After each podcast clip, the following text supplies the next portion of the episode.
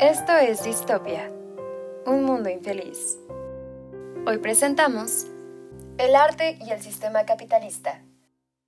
Hola, hola, hola y bienvenidos a... Espera, este lugar es más oscuro de lo que recuerdo. Diana, ¿a dónde me trajiste?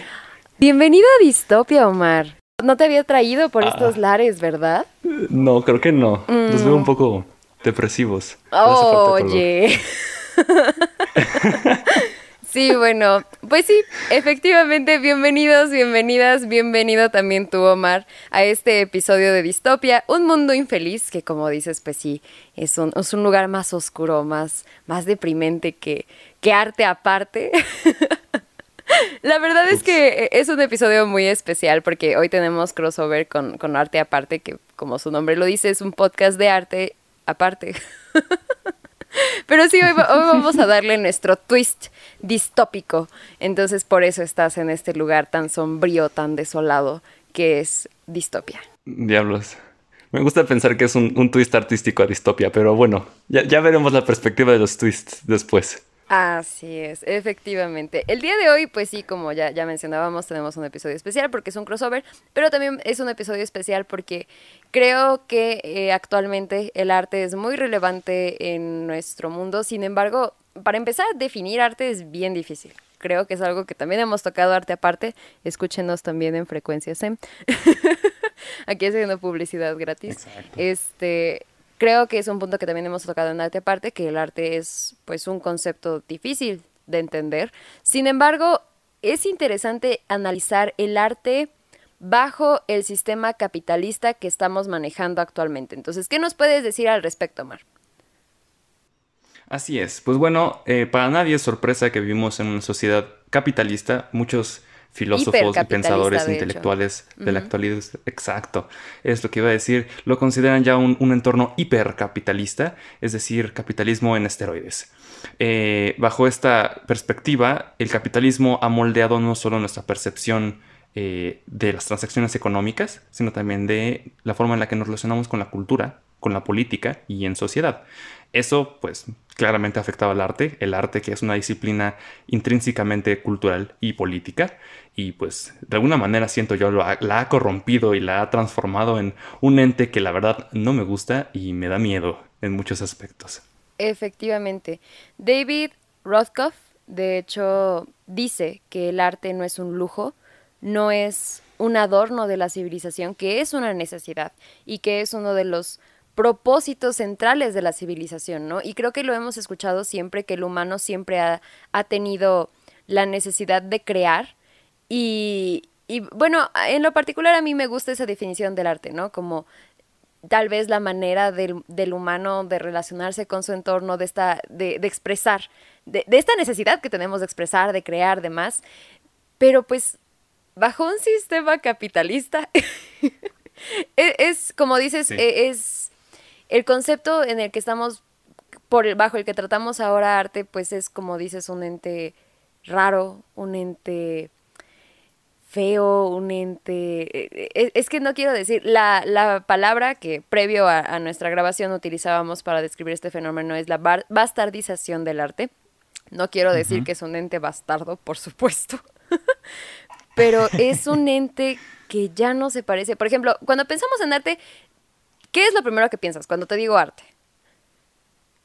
Pues me vienen a la cabeza cosas como música clásica, pintura, literatura, que es mi arte favorito, Claro. eh, drama, por ejemplo, incluso arquitectura, ahorita que estábamos tocando esos temas allá por arte aparte, pero me vienen mucho a la mente los clásicos. Casi no Exacto. pienso en arte moderno cuando me dices arte. Así es. Siempre pensamos en algo que ya tenemos lejano, no tanto necesariamente. Yo cuando pienso en arte, lo primero que se me viene a la mente, los griegos. O sea, el arte griego, ¿no? Sí. La arquitectura, la escultura, la pintura, el, eh, bueno, más tarde el renacimiento, el neoclasicismo que busca retomar estos valores este, grecolatinos de, de antaño. También, pues, ¿por qué no? Romanticismo, eh, que es una corriente mucho más reciente, por supuesto, el realismo, este, pero ya también, eh, digo, se me hace interesante cómo empieza a cambiar también el arte a, a partir de la Primera y Segunda Guerra Mundial, que en su momento pues era la Gran Guerra, porque nunca habíamos Sí. pasado por algo así como, como civilización, al menos no, no dentro de la edad moderna. Este, pero bueno, posteriormente, pues ahora que ya vivimos una y dos, pues ya es Primera, Segunda Guerra Mundial. Y creo que esto también empezó a, o sea, independientemente, intentando separar, que están muy relacionados, pero intentando separar el valor comercial, la industrialización que también viene en esa época, este, del arte, creo que colectivamente como cultura, como civilización, algo nos sucedió durante esas épocas, porque nunca habíamos visto algo así, nunca se había escuchado recientemente algo tan trágico, tan, tan visceral, tan no sé, o sea, pues como una guerra, ¿no? Y más como una guerra mundial. Entonces surgen todas las vanguardias que ahí empiezas a notar el rompimiento de una tendencia. Y por supuesto, Muchas cosas han afectado al arte. Por ejemplo, el nacimiento de la fotografía estaban, estaba en el ápice el realismo eh, en, el, este, en la pintura cuando llega la fotografía y entonces también podemos, eh, pues datamos un poco eh, el nacimiento de algunos otros movimientos artísticos, particularmente la pintura, los empatamos con el nacimiento de la fotografía, porque entonces los artistas empiezan a decir, bueno, o sea, si ya puedo retratar la realidad o puedo capturar un, un momento de la realidad con una pues, cámara que no era tan accesible en aquel momento, pero bueno, este, pues ya me puedo, ya puedo liberar mi imaginación a otras cosas, ¿no? Sin embargo, pues también con la llegada de las guerras eh, surgen las vanguardias, el futurismo, el dada, el, perdón, el futurismo, el dadaísmo, o sea, todos estos ismos que nunca se habían visto antes en el arte y que sientan precedentes para pues, pues no sé, o sea, no, no quiero decir como cosas más piradas, pero algo así. Sí, sí, definitivamente eh, estos ismos se volvieron todos locochones, estaban muy, muy locos y como que su constante era ser inconstantes. Querían romper con lo que venía antes, fuera lo que fuera. Y, y sí, es correcto, como dices, creo que ahorita que lo pienso, y no lo había pensado en la pintura, por ejemplo, empezamos a ver como esta degeneración en estilos pictóricos que ya no son tan artísticos o tan tradicionalmente artísticos como antes. Eh, y ahora que mencionabas lo de, las segundas, de las dos guerras mundiales, pues también me vino a la cabeza un poco que es la época de expansión de Estados Unidos con su modelo capitalista y también de la época del desarrollo del cine, que creo que el cine es una expresión artística muy importante porque fue de las primeras que se pudo vender fácilmente como producto. Exacto. Ya dejó de ser tanto algo artístico que vas a ver en un museo, que vas a ver en una galería y empezó a ser un producto que compras y consumes.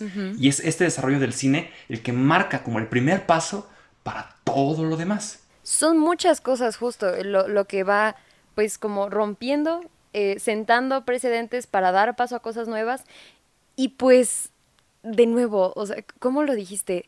Degeneración, porque yo no me considero alguien eh, con, suficiente criterio como para definir qué es arte y qué no, pero híjole, e, esto que decía, esta frase que te leía inicialmente de que, por ejemplo, pues el arte no es un lujo, e, esta, esta frase de David Rothkopf, que no es un lujo, que no es un adorno de una civilización, que es una necesidad, creo que como, que, que es muy buena palabra, degeneramos esa necesidad y ahora, como dices con el cine, no solo con el cine, hoy en día, híjole, todo lo que se pueda vender se va a vender.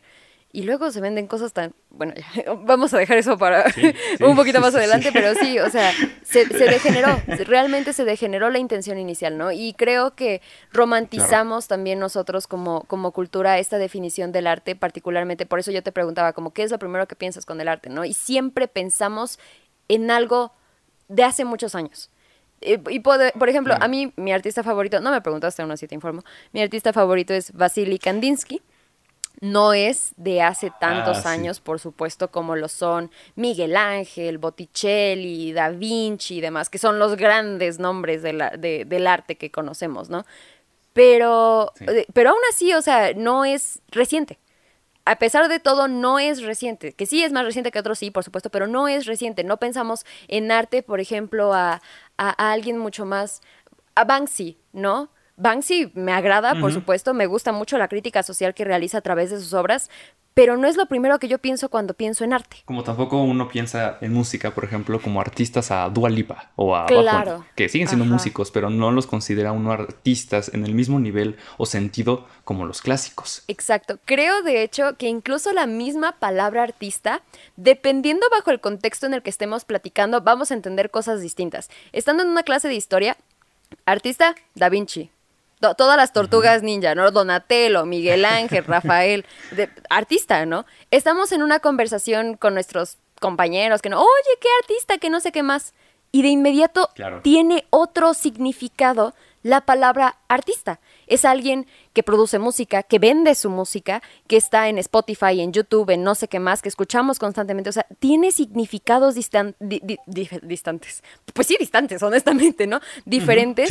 No, no, no equipararíamos las producciones de Dualipa, con todo respeto, con Miguel Ángel, ¿no? Y creo que semánticamente acabas de tocar un punto muy interesante porque no las llamaste creaciones, las llamaste producciones. Producciones, exacto. No te Claro. y es algo que estaba pensando justo, justo. Mire, spoiler para todos los que nos están escuchando. Yo estudio negocios. Aquí el de negocios criticando al capitalismo.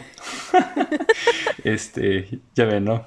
Me transformé en lo, en lo que juré destruir. Pero bueno, eh, y, y, sí, me quedé pensando en que últimamente las industrias, las industrias artísticas han, se han configurado ya en pues la forma de una empresa, ¿no? Tenemos al productor, este, al encargado de marketing, porque ya no podemos este, pensar en un lanzamiento sin redes sociales. Tenemos al artista, tenemos este, a sus músicos que contratan muchas veces de una manera parecida al outsourcing, que no son una banda, que no son parte de como integrantes del grupo, sino más bien son pues contratados de acuerdo a la ocasión y se empieza a parecer más a una empresa y menos al modelo tradicional que habíamos estado manejando por muchos años del mecenazgo porque los grandes clásicos usualmente tenían mecenas, o morían pobres, ¿no? Pero mm. los grandes artistas que sí vivían bien tenían mecenas. Y el mecenas pasó a ser el productor. Y por una persona rica que pagaba las obras de arte nada más por el disfrute de verlas y tenerlas en su casa, se volvió un productor multimillonario, multinacional, que lo único que quiere hacer es que tú crees arte para poder venderlo a cuantas personas pueda al precio que quiera. Fíjate que no fue tan...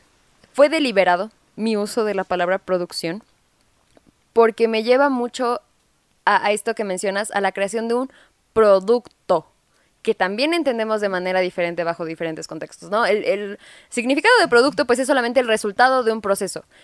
Una obra de arte de Da Vinci fue producto de su ingenio, de su de Da Vinci, ¿no? Fue producto, ¿no? Pero ahora, literalmente, eh, particularmente con la, industria musical, porque es una industria, ya no, no, no podemos decir. Ya, no es exacto. Es un producto, es algo que se vende. Producto es algo que vendes. Producto es algo que vas a comercializar. Entonces, este, también, pues, pues sí, hoy, ¡eh! guácala. sí, es correcto. Y mira, me gustaría como citar un poquito un artículo que estuve leyendo en, una revista que me gusta mucho, que es Gato Pardo, de Samuel Cortés Hamdan, que escribe en su artículo Puentes súbitos para la decepción, un episodio que tuvo él cuando estaba viendo un video musical de Dualipa, ¿no? Eh, es, según yo, es de su canción Levitating, eh, muy famosa, y en el video musical, pues sí, tenemos lo clásico, ¿no? La producción, los escenarios, una narrativa, pero hay un momento, un momento muy específico, donde en una parte de la letra el video muestra la aguja de un elevador subiendo. Pero no es una aguja normal, es el logo de TikTok, con una línea apuntando hacia los diferentes pisos. Y entonces, en ese momento, eh, pues aquí el periodista dice que se sintió decepcionado porque se dio cuenta que en vez de ser partícipe de una... Eh, experiencia artística, en vez de ser partícipe de una experiencia que podría tal vez generarle alguna especie de emoción, súbitamente es regresado a la realidad y se da cuenta que realmente lo que está viendo no es un video musical, es. un comercial. Es un comercial, exacto, justo. Claro, y por eso me, recuerda un poco también a todo lo que sucede en el cine, por ejemplo, con todos los product placements, ¿no? Que ha habido últimamente. ¿Hasta qué punto el cine deja de ser cine? Y sobre todo pienso en las eh, producciones más comerciales y se vuelve un súper eh, comercial de dos horas y cacho.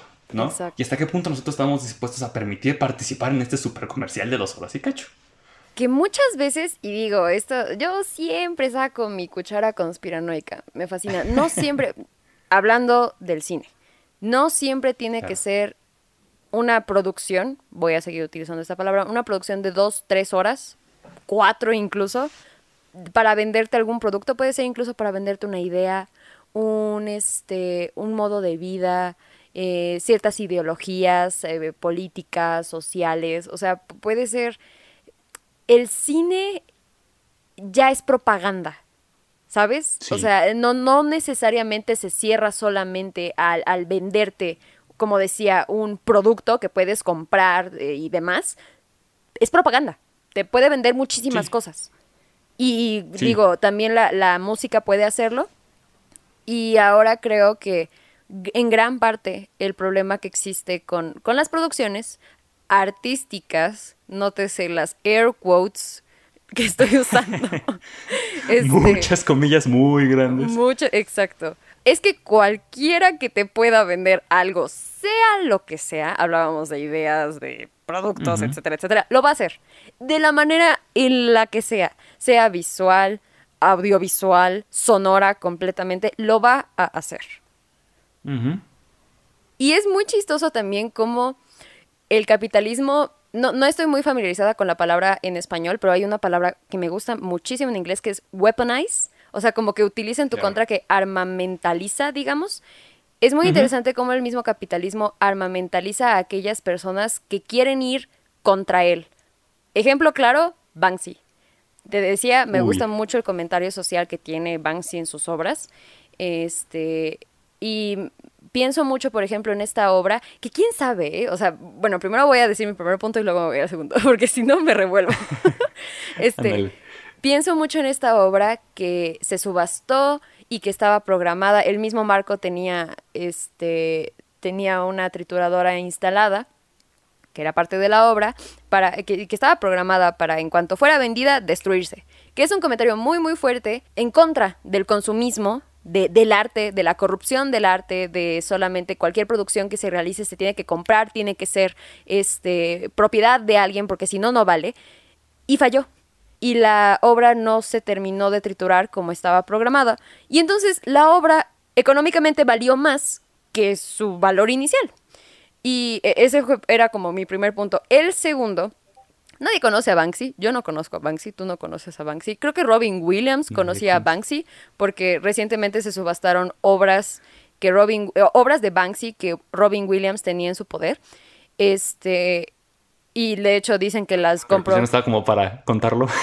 sí, no, no, ya no está como para contarlo, ¿no? Pero dicen, según que lo compró directamente de Banksy. Pero qué tal que fue todo una fue fue este montado, ¿sabes? Que realmente todo estaba planeado, etcétera, etcétera, que no era un comentario.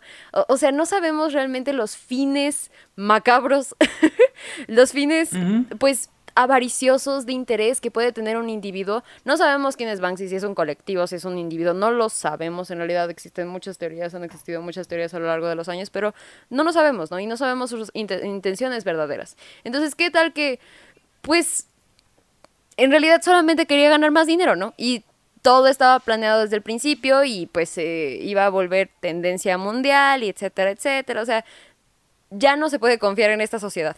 Vivimos en una sociedad. Exacto. El Guasón estaría muy orgulloso de ti, Diana. No, eh, pero sí... no me digas. pero sí, creo que tocas un punto muy importante porque realmente te pones a pensar qué estaban pagando los que estaban subastando, eh, pues los que compraron la, pintura esta media triturada de, de, Banksy, ¿qué estaban pagando, no? ¿Cuál es el verdadero valor del arte en estos, en estos días? Exacto. ¿No? ¿Hasta qué punto un pedazo de papel semitriturado puede valer millones? Y una canción eh, super producida la puedes consumir de manera gratuita en tu plataforma favorita. ¿no? Tenemos una disparidad inmensa y es claro que el valor del arte ya no es cultural, ya no es... Eh, lo escuché hoy, de hecho, en, en, el podcast de un escritor que me gusta mucho, que es Jorge Carrión. Él menciona que ya muchas veces se evalúa la efectividad de una obra de arte, de una galería, de una exposición, no por el efecto emocional, el efecto intelectual que tuvo en sus eh, espectadores, en sus mejores lectores, en sus mejores apreciadores, sino en su viralidad. ¿Cuánta gente alcanzó? ¿Cuánto vendió? Eso es el valor del arte en, estos, en estos en este siglo XXI.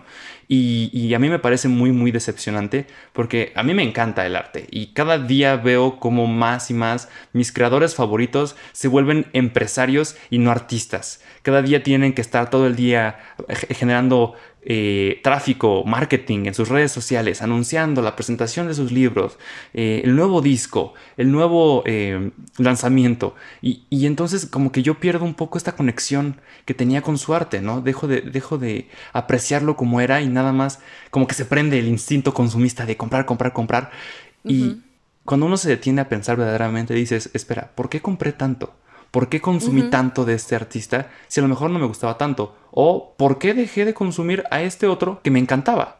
¿No? ¿Hasta qué punto nuestra apreciación cultural ya es manipulada, como dices tú, manejada por los intereses económicos de grandes multinacionales que jamás conoceremos?